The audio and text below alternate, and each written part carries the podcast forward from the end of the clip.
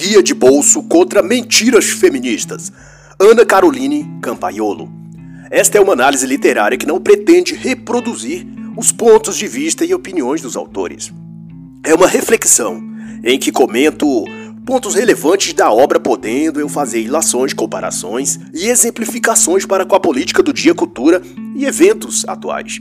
Campanholo tornou-se conhecida a partir de seus embates com ativistas feministas, desde que ela resolveu reagir com comentários e postagens nas redes sociais às mentiras e ataques que ela sofria desde sua juventude contra sua fé cristã, sua vocação conservadora e sua recusa de seguir a cartilha feminista, globalista e do politicamente correto. Ana Carolina é um tesouro inestimável no lamaçal cultural e marxista que submergiu as mentes e almas de muitas, muitas mulheres nestes tempos modernos. Ela é professora de História, eleita deputada estadual em 2018 e autora do livro Feminismo, Perversão e Subversão. Esta obra, por conseguinte, reúne textos e artigos desmascarando as mentiras e falácias propagadas pelo movimento feminista. Toca assuntos como aborto, divórcio, linguagem neutra e ideologia de gênero, e para tal, conta com nomes como Cristo Nieto, Marlon Iana Anderosa, Ricardo Costa, dentre outros. Logo na abertura é trazido um texto da feminista Camille Palha, da Universidade de Yale, você não vale nada como feminista, escreveu Camille, se não admite a glória dos homens. E o primeiro texto colocado para reflexão diz acerca disso, da diminuição ou tentativa de o fazer da imagem, presença ou influência masculina na sociedade, desde o escopo familiar ao político e, quiçá, até o religioso, se bem observarmos.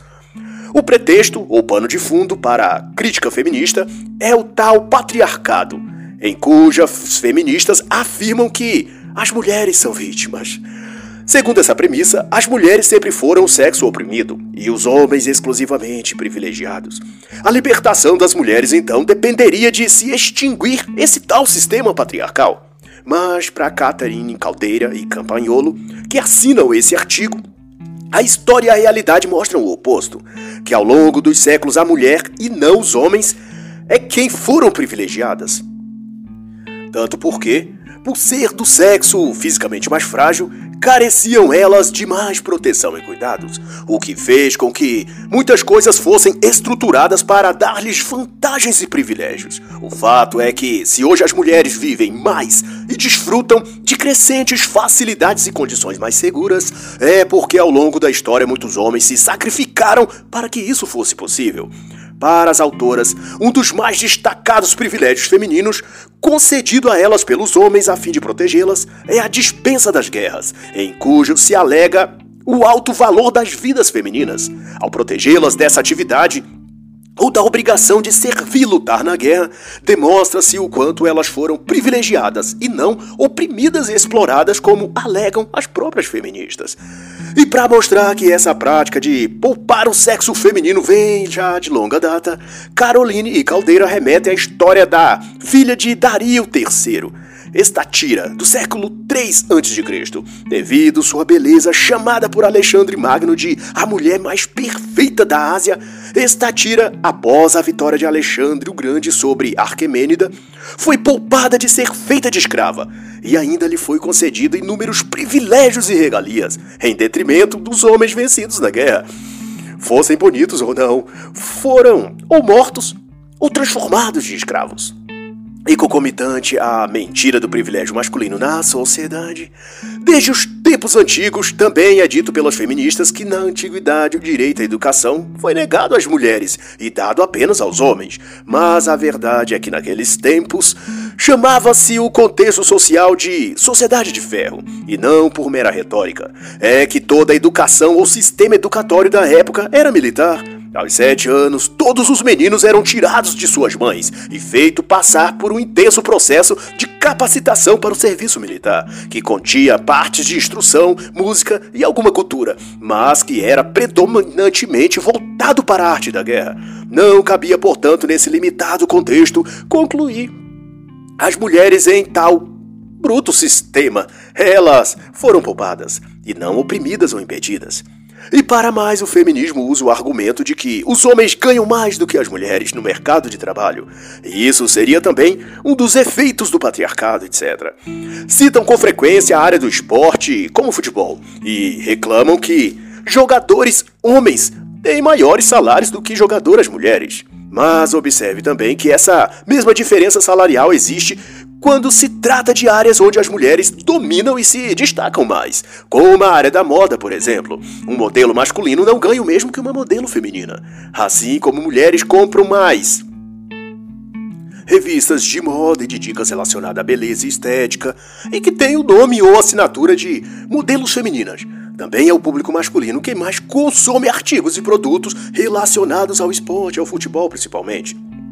Daí, as empresas e patrocinadores pagarem mais pela imagem do homem no futebol e das mulheres na indústria da moda. Não se trata de privilégios, mas de nichos de mercado que demandam produtos específicos que são primariamente consumidos por públicos específicos. Um atraindo mais os homens, e outro gerando interesse mais nas mulheres. E assim, dirá as autoras, toda vez que os homens apresentam ligeira vantagem em qualquer setor, a mídia, os políticos, as ONGs e as universidades se movimentam para virar o jogo e equalizar as relações, mas o mesmo não acontece quando os homens estão em desvantagem.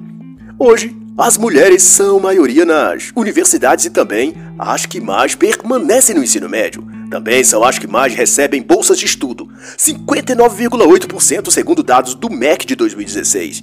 Numa listagem publicada em março de 2021 pelo site Estude Fora, 16 bolsas de estudo no exterior eram disponibilizadas exclusivamente para mulheres. E o nome disso não seria privilégio? E ressalta-se o fato de que, além de não serem acusadas disso, também não receiam de, nestes quesitos, terem superado os homens.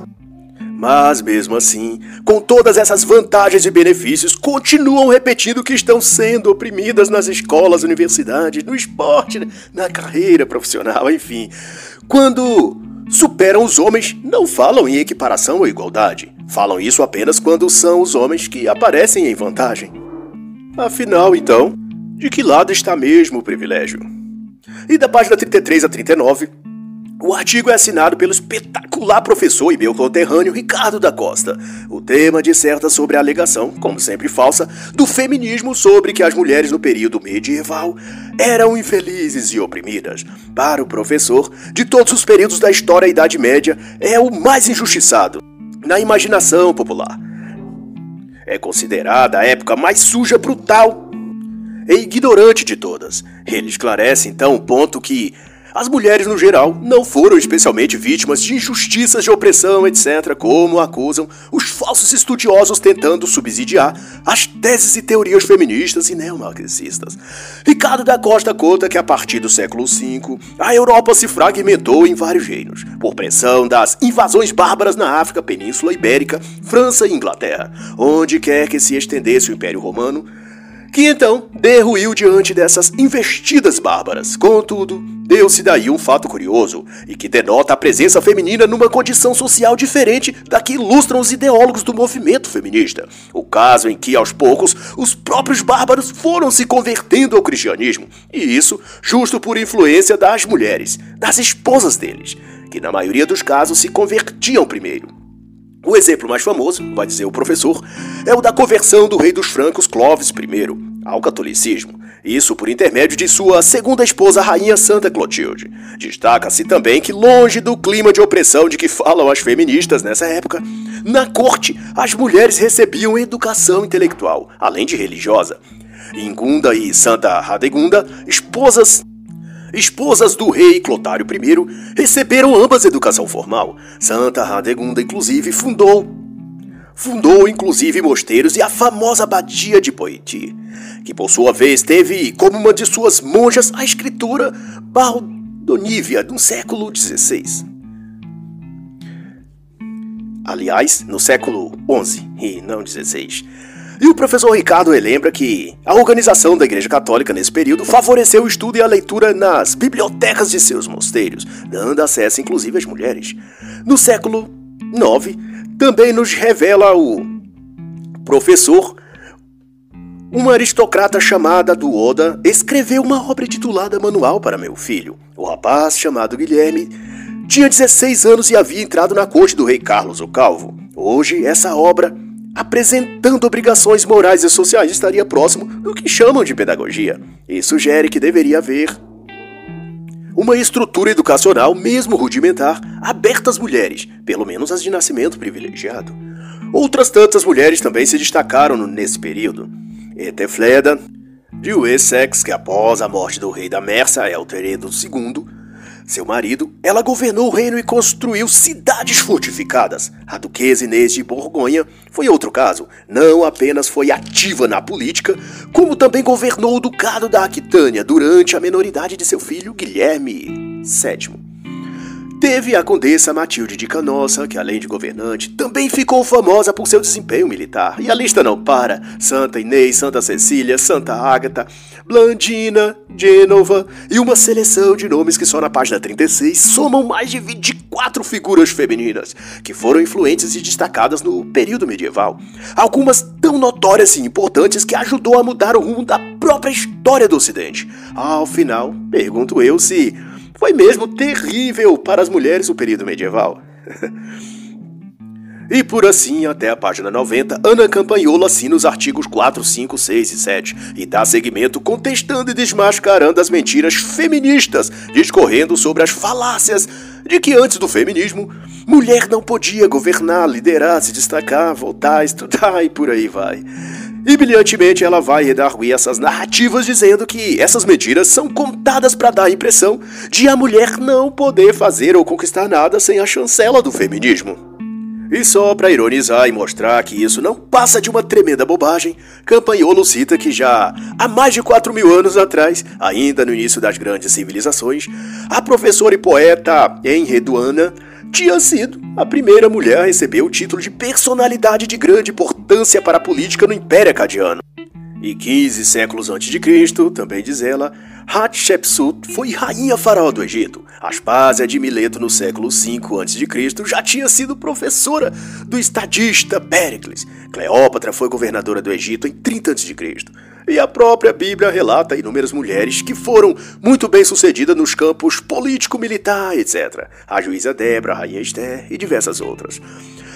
E contra a argumentação das feministas de que essas mulheres foram a exceção e que a maioria das outras vivia uma vida bastante diferente dessa, Ana Caroline vai dizer que a maioria esmagadora dos homens também vivia uma vida comum. Ele era súdito, escravo, servo ou em outra condição de subsistência. E com perspicácia, Campanholo vai esclarecer que é muito fácil criar uma impressão de opressão absoluta contra a mulher quando você compara as mulheres mais sofridas com os homens mais poderosos. Com certeza existiam muito mais homens poderosos do que mulheres poderosas, mas também existiam muito mais escravos homens trabalhando nas pirâmides e galés de navios do que mulheres. E para quem acha mesmo que o feminismo ajuda as mulheres a se empoderar, no Brasil apenas 39% das mulheres entrevistadas pela Datafolha em 2019, numa pesquisa se consideraram feministas, e apenas 8% em pesquisa semelhante na Alemanha. A própria primeira mulher eleita primeira-ministra na Inglaterra declarou que o feminismo é puro veneno. E o que tudo isso mostra é que, se o feminismo de fato servisse para melhorar a vida das mulheres, porque a maioria se recusa a aderir ao movimento que a reconhecer qualquer de suas conquistas pessoais como sendo por causa ou devido ao feminismo. Na Bíblia, conta a participação de muitas mulheres em eventos marcantes e fundamentais para a virada da história, como a filha de Faraó, princesa egípcia, que teria adotado Moisés impedido de que ele tivesse o fim determinado pelas ordens reais egípcias. Hatshepsut foi a única faraó mulher da história. Ficou no poder por mais de 20 anos. Ela foi mais poderosa do que qualquer homem de sua época. E tal qual essas, muitas outras mulheres foram destacadas, rainhas, filósofos, governantes, guerreiras e os mais variados papéis e funções que ajudaram a sociedade a desenvolver-se.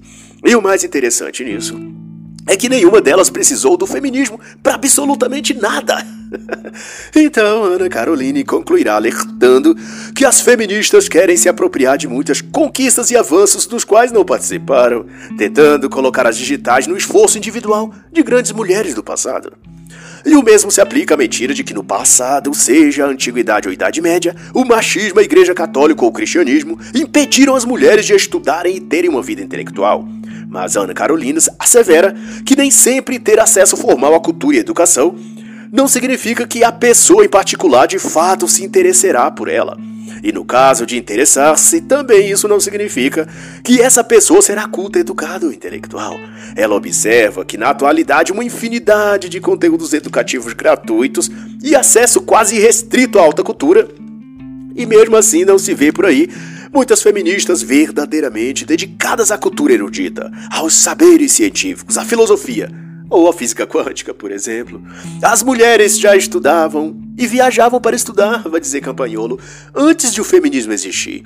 A filósofa ateana, a escritora Ganders Rein, Teresa, freira carmelita, Leonor de Aquitânia, Branca de Castela e tantas mais não apenas fizeram bom uso da cultura e do saber como mudaram paradigmas nos campos da medicina, da filosofia e da ciência. E tudo isso, vai dizer Caroline, sem feminismo nenhum.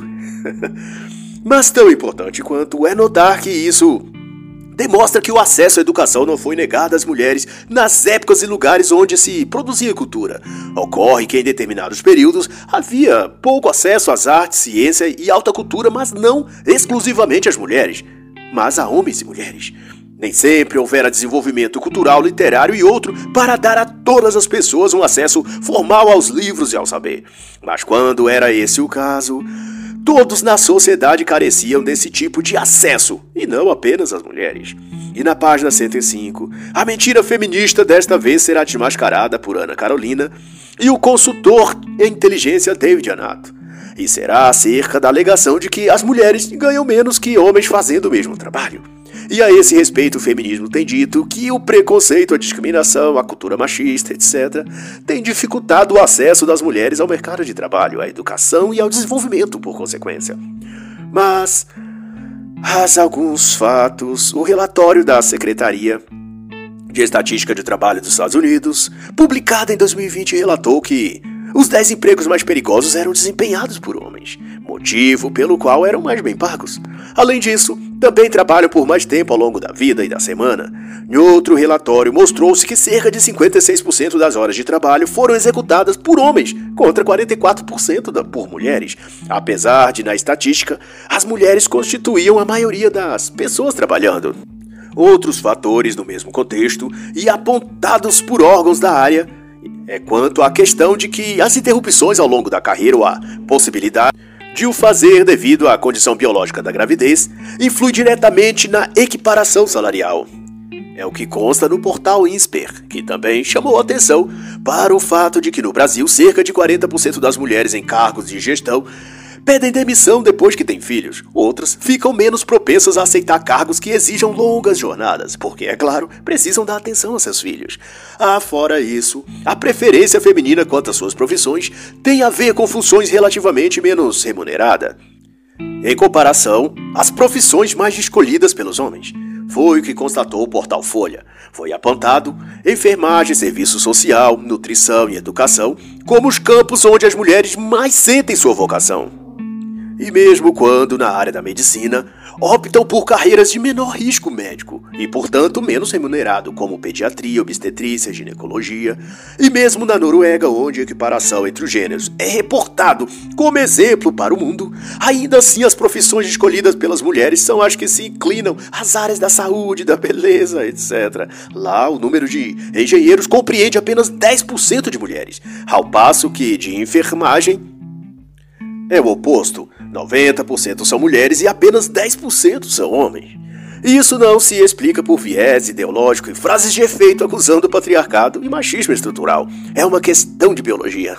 Homens e mulheres são biologicamente diferentes, vão dizer os autores. O estudo do Dr. Richard Lipa, com 200 mil entrevistados em 53 países, descobriu que em todos esses países, da Noruega à Arábia Saudita, os homens tinham interesse por carreiras mais técnicas e as mulheres por profissões mais sociais.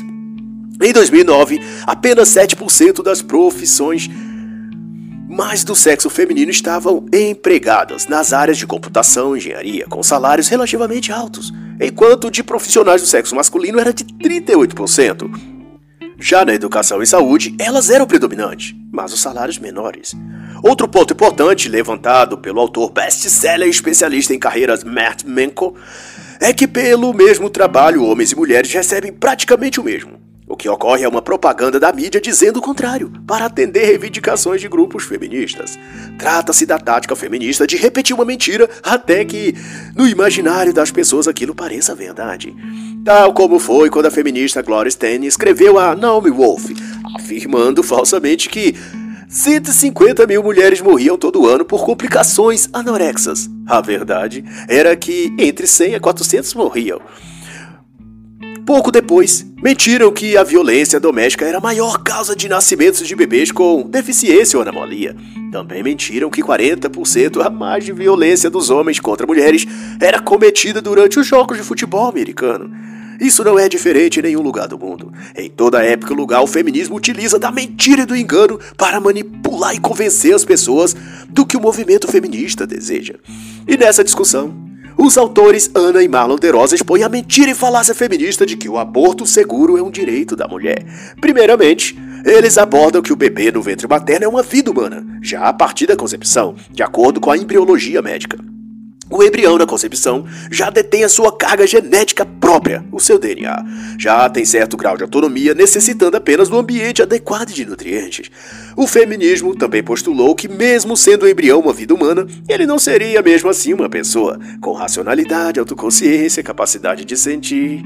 Mas tem-se que toda essa falácia advém da ideologia marxista renomeada de direito reprodutivo da mulher, que, como se vê com a criação em 1952 do Conselho Populacional, os tais direitos reprodutivos pretendem desde então um controle populacional a nível global.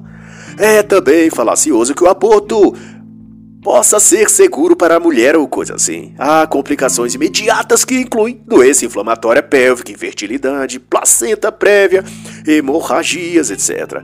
Além de problemas psicológicos como depressão, ansiedade, abuso de drogas.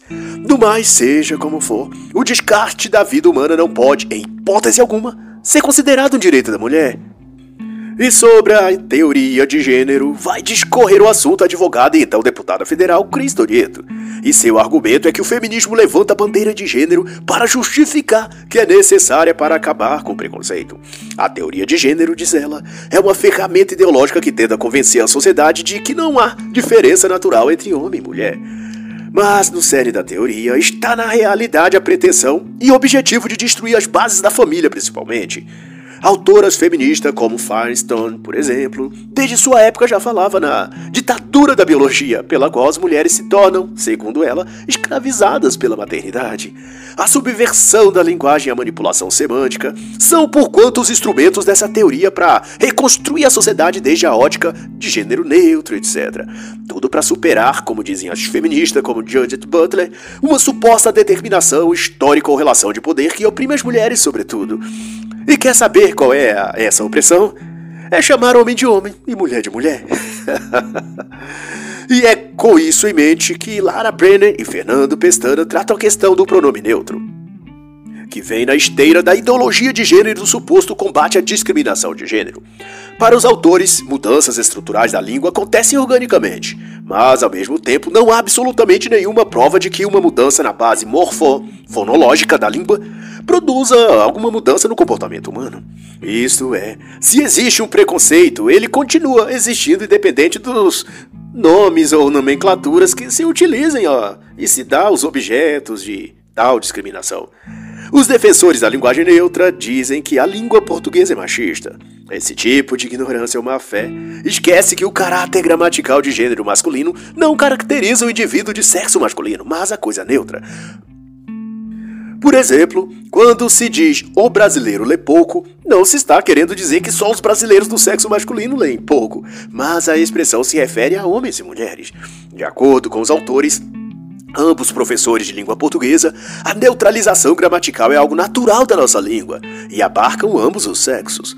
E isso é assim porque o idioma português deriva do latim, onde se havia três gêneros gramaticais: masculino, feminino e neutro.